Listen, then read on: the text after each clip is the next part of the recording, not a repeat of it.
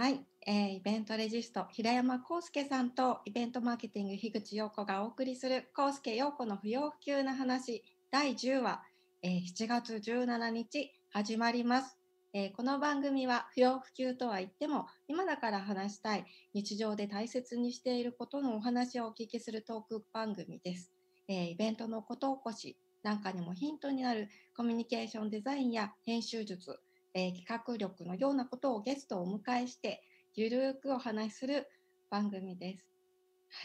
はい。オンラインはい10回、10回目。10回なりましなりまたし。たね。ね僕らも長くね、続けてきましたけど、世の中的にも増えましたよね。だいぶ増えました。私も昨日2本3本掛け持ちで見ましたね。そう、なんか、いながら参加みたいなのが増えたから、これも新しいスタイルだな、みたいな。一個これ、風呂入りながら参加しようかなとか。いや実際そうしてたんですけど、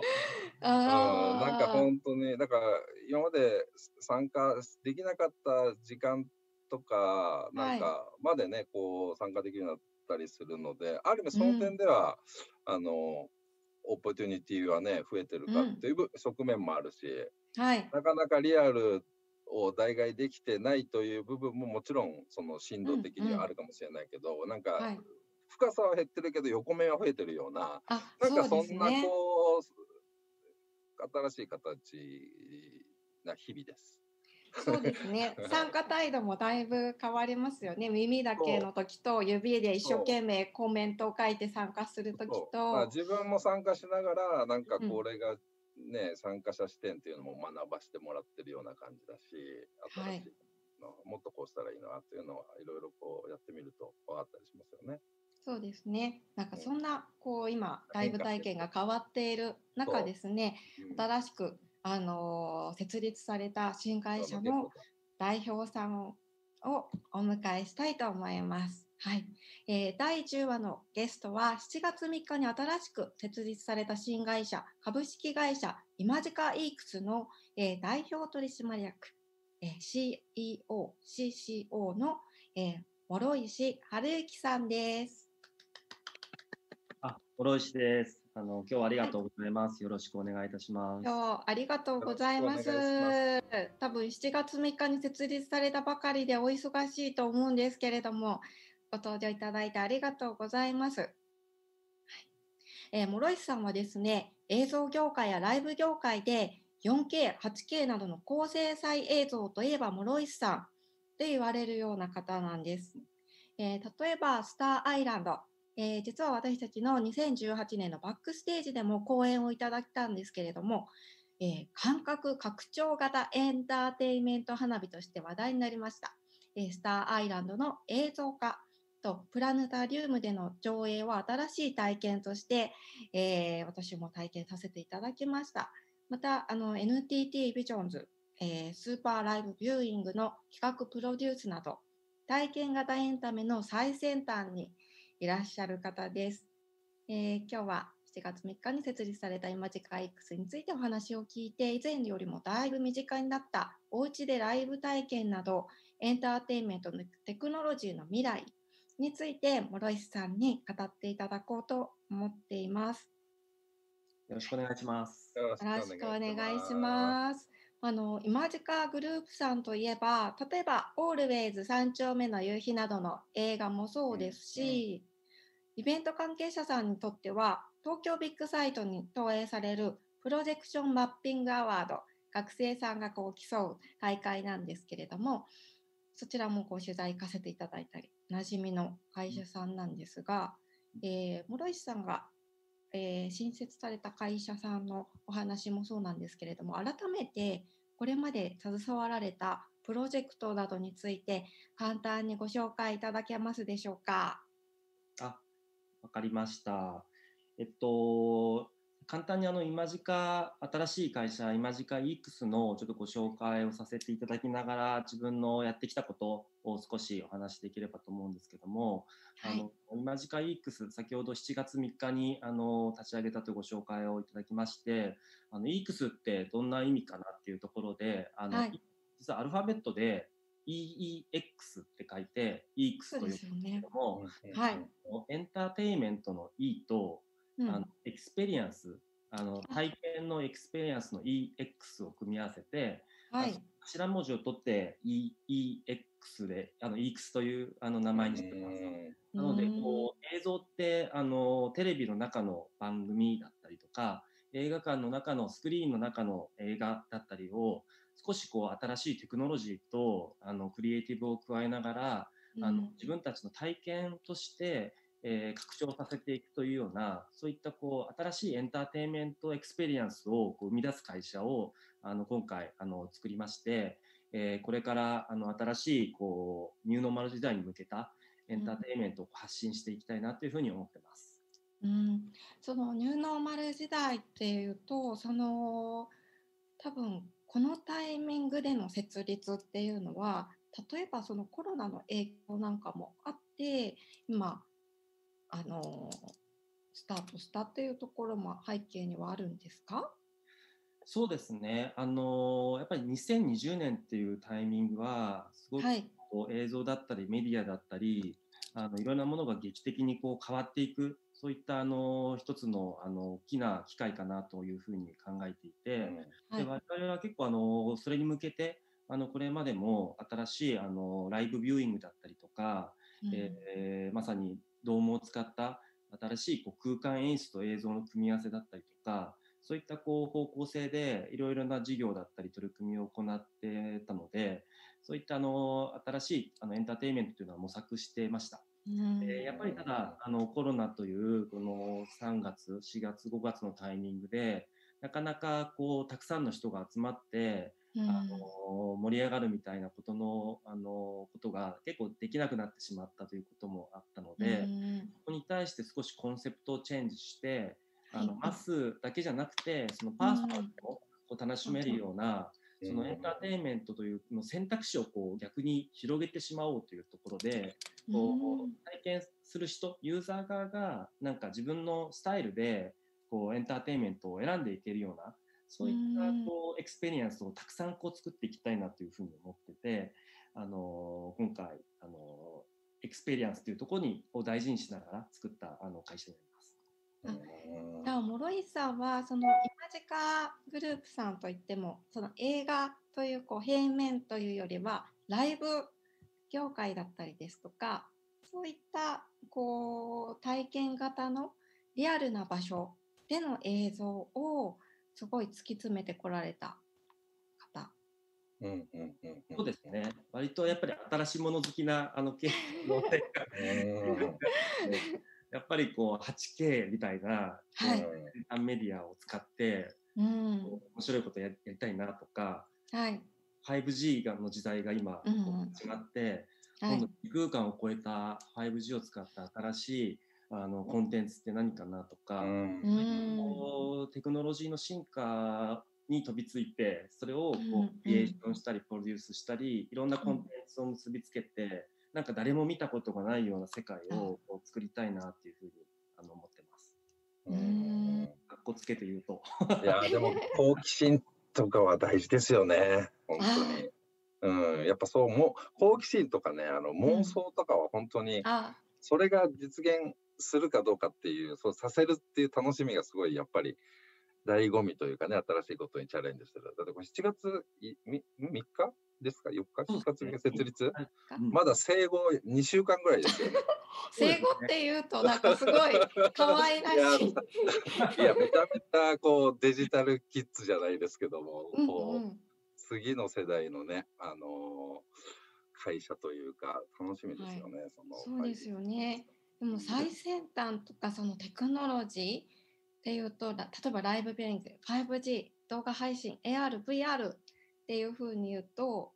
なんかすごい最先端でそれの先端にいる方ってあの、まあ、この番組を例に出すとちょっとおこがましいんですけど私たちも最初やる時すごいおどおどビクビクなんかこわごわやってたりしたんですけれどもそういうこう新しいテクノロジーを使う時のドキドキ感ももライブって1回きりじゃないですか。そうですね。そういったね、テクノロジー使った取り組みっていうのが実際どういうふうな場所で予定されているのかなんかねこれから、まあ、7月にあの設立されたばかりなので、まあ、8月以降例えば夏休みのイベントだったりですとかそういうところでどんどんこう体験できるようになるんですか？そうですね。あの今色我々のこう取り組みととしてはこう、はい、今時間 EX 単体で何かをこう仕掛けていくというよりは、はい、世界いろんな社会の中でのパートナーをこう見つけてその方々と一緒に新しいエンターテインメントを作っていくというコークリエーションっていうのを自分たちの真ん中に置いてるので、はい、今もこれからあのたくさんあのまだちょっと発表できてない発表できない部分が多いんですけれども、うん、あのライブ配信だったりとか、ライブビューイングだったりとかパリ上で新しいエンターテインメントとかはこれからちょっと、あのどんどん発信していきたいと思うのでぜひよろしくお願いします。で、はい、最初にあのこれもちょっと笑われちゃうんですけど、あの、ライブの会社なのにっていうところで、7月7日にリリースを出させていただいた取り組みが一つあって、あの、恐竜をテーマにした、えー、エンターテインメントをちょっと作っていくっていう、うん、あの取り組みを、あのました。で、恐竜の会社作ったんじゃないのっていろんな人たちから国を受けるんですけど、なんであのこれも実はですね、あのコロナとやっぱりすごい深い関係があって、リノアライブってご存知ですか？あのえっと、恐竜の、はい、模型の中に人が入って、はいはいはい。恐竜のえライブショーを行っていたオンアートさんっていうの会社があるんですね。はい、で、やっぱりあの渋谷の光栄だったりとか全国のアリーナだったりとか、あと海外でもすごいこう人気で、あの子供たちってやっぱり恐竜大好きじゃないですか。そうですね夏休みのイベントといえば恐竜博とかいろいろありますもんね。うん、あれあのかなりリアリティありますよね。ありますね。動きとかね。日本の技術がすごい詰まってて、その材料を使ってるので軽いんですよすごく。ああ。子供たちの頭のスレスレとかをこう尻尾がこう通って髪を怪我しないっていう、ああ、そうですね。のあの素晴らしい技術があの詰め込まれたショーなんが、はい、このコロナであのどうしても興行ができなくなってしまう。うん影響がありますよね。そうなんですよ。倉庫に恐竜が眠ってるっていう連絡が、寂しい、まあ、寂しいじゃないですか。もうそこで。もうなんか想像しただけでちょっと涙が出そうな電話をゴールデンウィークにその大松さんからいただいて、はい、やっぱりあの恐竜って永遠不滅のものでこれからもずっと時代を通じて子どもたちを楽しめるようなそういったエンターテインメントがなくなってしまうっていうのはすごい寂しいことだなと思って何か協力できないかっていうコミュニケーションをずっと続けて、うん、イベントでこれまでやってきたものをもっともっと新しいテクノロジーだったり配信だったり、えー、もしかしたらその今までは部屋の中で行われてきたショーを屋外で、うん。はい、ジェラシック・パークみたいなそういった形で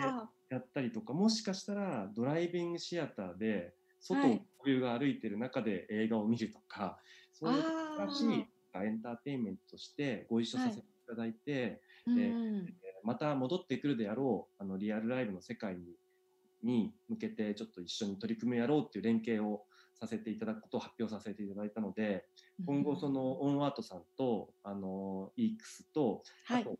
先ほどあの樋口さんがおっしゃったスターアイランドをやられた、うん、あの小橋健二さんっていう、うん、はい、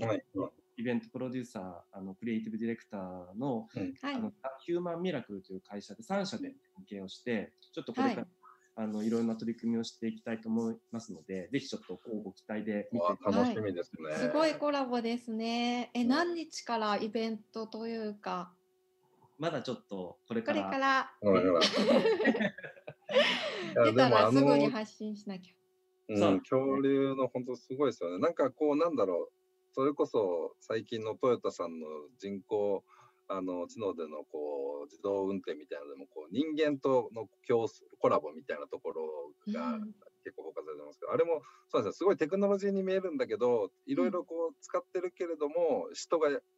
介結構介入してたりとか、その、うん。はなんかちょうどいい感じのね、テクノロジーと人間の融合みたいな、なんか VR よりもなんか MR というか、なんかミックスドな感じっていうのは、すごい、それがすごいリアリティを生んでたりして、すごい面白いコンテンツだなとは思ったので、すごいそうですね。いいですね。本当楽しみですね。あのテクノロジーってテクノロジーの凄さが分かっちゃうと興ざめしてつまんなくなっちゃうので、うんうん。いかにそのテクノロジーの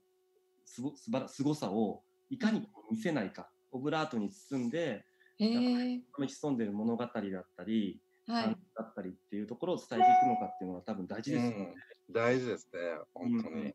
ーん。なんかすごいでしょって言いたくなりますけどね。やっぱそのエンターテインメントは特にその部分は本当ファンタジー、そこを楽しむっていうのもありますしね、その本当に。うん。もうミッキーマウスは中に何も入ってないんですよあ。ミッキーマウスなんて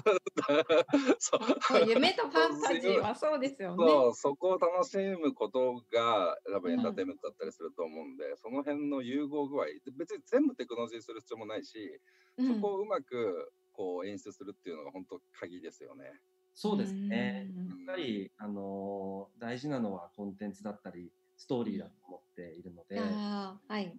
なんかそこも前、樋口さんとか平山さんも見ていただいた、あのービジョンズというなので、我々も未来型のライブビューイングというものをご一緒させていただいていて、はいあれも。実はすごいテクノロジーがこういろんな節々に詰まってるんですけど、でもあのコンセプトとしてはあの体験新しい体験を作るっていう、その体験を前面に出したプロジェクトにしていて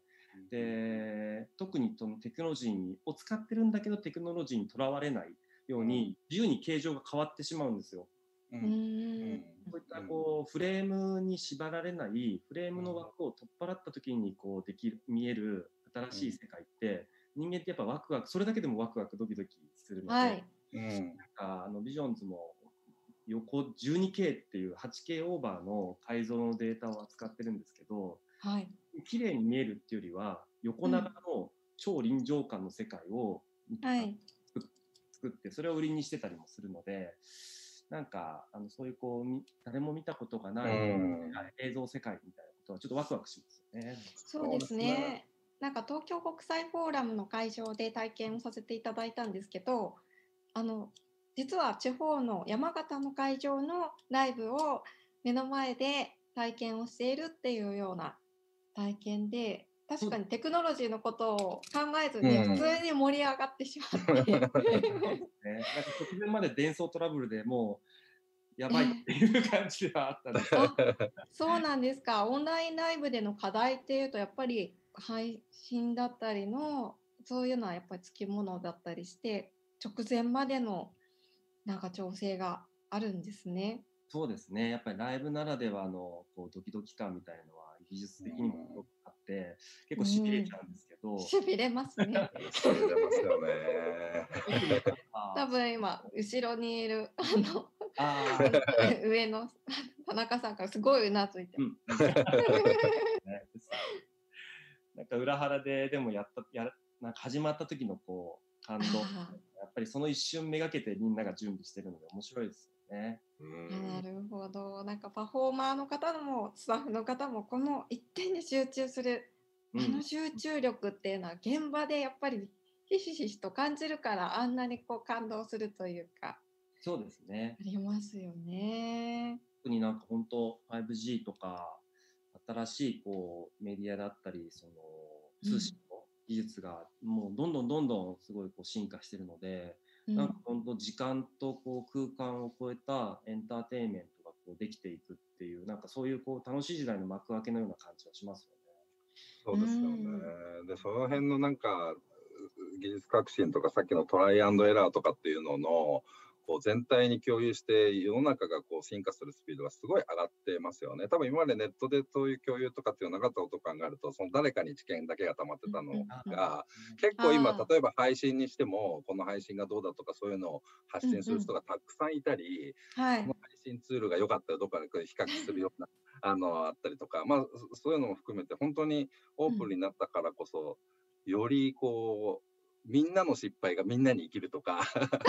うん。だからその辺早いですよね。自分が全部体験しなくても、ああ、そうかっていうのを先学ぶこともできるし、とはいえやっぱり誰か一番最初にやる人はいて、そこはどうしてももう誰よりもヒリヒリするんでしょうけど。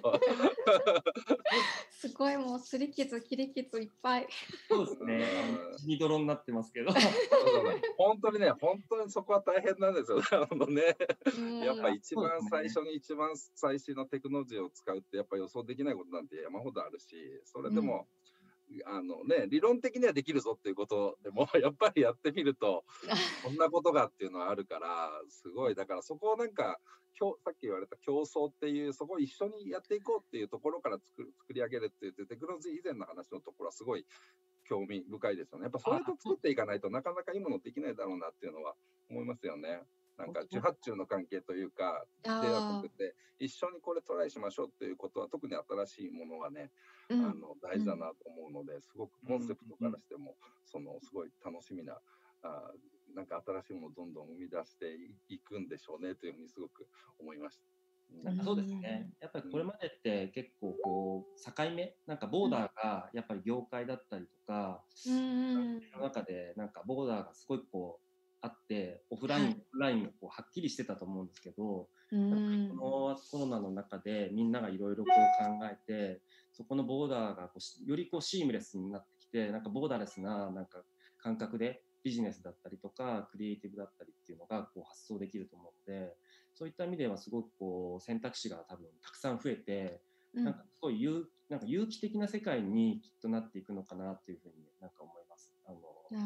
形状だったりもそうなんですけどビジネスモデルもそうだしなんか体験の楽しみ方もなんか0123じゃなくてもっとなんか複合的な楽しみ方みたいなこともなんか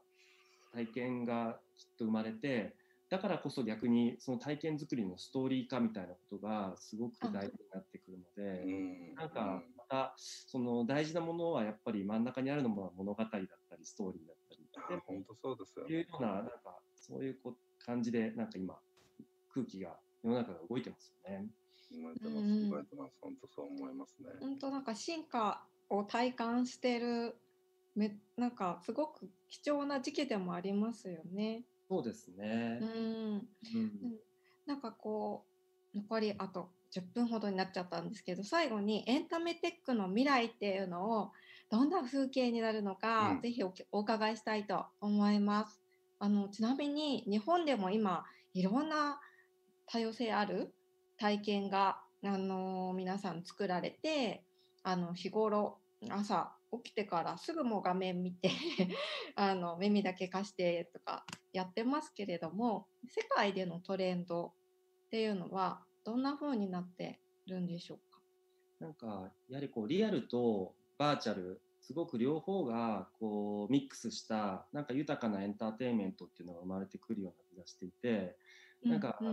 リアル自体もこれまでみたいなこう平凡なリアルがたくさんあるんじゃなくて、よりこうプレミアムな世界がこうリアルでどんどん生まれてもしかしたら映画館って映画を見る場所じゃなくて特別な体験を見る場所にこうなななるんじゃないかとか、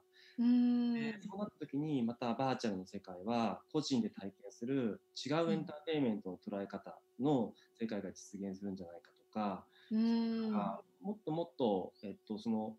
えっと、体験がなんかこう選択肢が増えてそれぞれがなんか個性的になってこうそれを自分たちがユーザーがこう選んでいけるみたいななんかそういう世界が生まれてくるんじゃないのかなっていうなんか形状にとらわれない。豊かな自由が、自由なこう自由なスタイルで自由なものを楽しむみたいな、なんかそんな形になるのかなっていう気がします。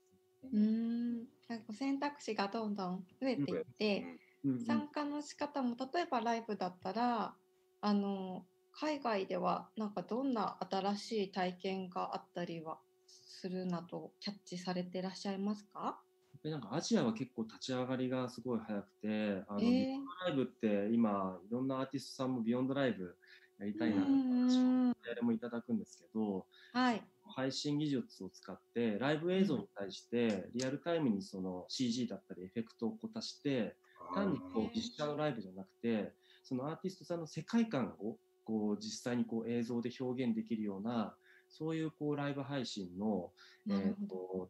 ツールがこう生まれたりとかもしてるのでなんかそういったものを我々もちょっと取り入れて新しい映像表現っていうところと、あとそのアーティストとファンがこうつながるそのコミュニケーションのところのインタラクティブ性みたいなところも、はい、もっともっとシームレスになっていくと思うのでそういったこうコミュニケーション自体がエンターテインメントになっていくようなコンテンツをただ見てるっていうことじゃなくてよりその自体がそのエンターテインメントになって、うん、いうような時代がこれから来るんじゃないかなっていうアジアでっていうのはアイドル文化が発達してるとかファンとの距離が近いからどんなこうファンとのコミュニケーションを多様化したらこっちに来てくれるかっていうのですごく切磋琢磨してるからなんですかね。そうですね。でやっぱりこう多分その国の中というよりは配信ということを考えると、あんまりその、うん、世界と今度つながれちゃうじゃないですか。あそうですね。会場の中のその向こう側のファンって何万人何十万人といって、やっぱり物理的にそこに行けなかったりとか、はい、なんかそのなかなかいろんな条件でそこの会場には行けないけど、うん、その外中の人たちが、えーと、バーチャル空間の中では実は一緒に、うん、あの一緒に入れちゃうっていうような世界になってくるので、うん、その中のエンターテインメントのあり方みたいなことは非常にこれから面白くなっていくんじゃないかなっていうふうに思います。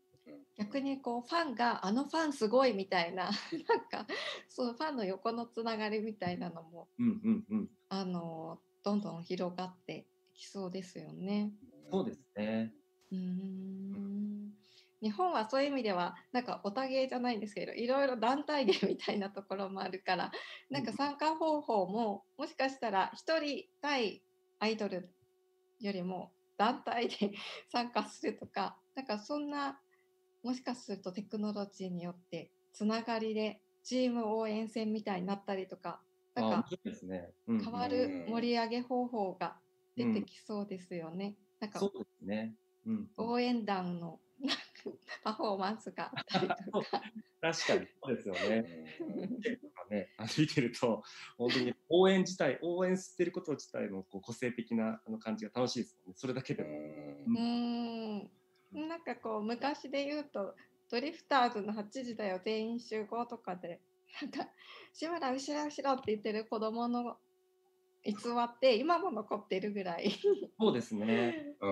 も思いました。あの結構やっぱり志村けんさんが亡くなられてドリフターズだったりをあのこのステイホームの期間中見たんですけど、あの最初のえっと登場曲が流れて8時だよ全員集合っていうふうに張さんがあの言う、うん、あれこそがなんかライブだなと思ってて、テレビの向こう側とこうお茶の間がつながってしまうライブ会場になる感じっていうのが、これからはテレビだけじゃなくていろいろ起きてくるのかなっていうふうに感じますね。うん、別の番組ですね。そうか。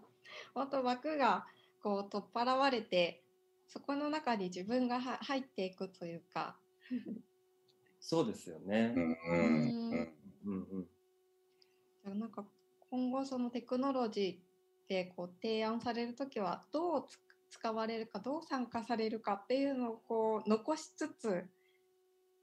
こう提案されるみたいなこう世界になっていくんですかね。そうですね。なんか本当に、うん、あのコンテンツを押し付けるというよりはその楽しみ方みたいなことを含めてその体験自体を、あの結構大きい器を用意してあとは自由なスタイルで、なんかエンターテインメントを楽しんでいくみたいな、うん、こう幅も含めた、あの空間だったり体験だったりっていうのがこれからは重要になってくるのかなと思います。うん、ありがとうございます。あっという間にあのー、30分になってしまって、はい、もっともっとお伺いしたいんですけれどもまた恐竜のイベントの話なんかはですね改めて終わった後とかぜひ伺えたらと思います。はい、えー、改めまして、えー、本日のゲストはイマジカ X の代表取締役、えー、CEO、CCO 諸石春之さんでした。ありがとうございました。ありがとうございました。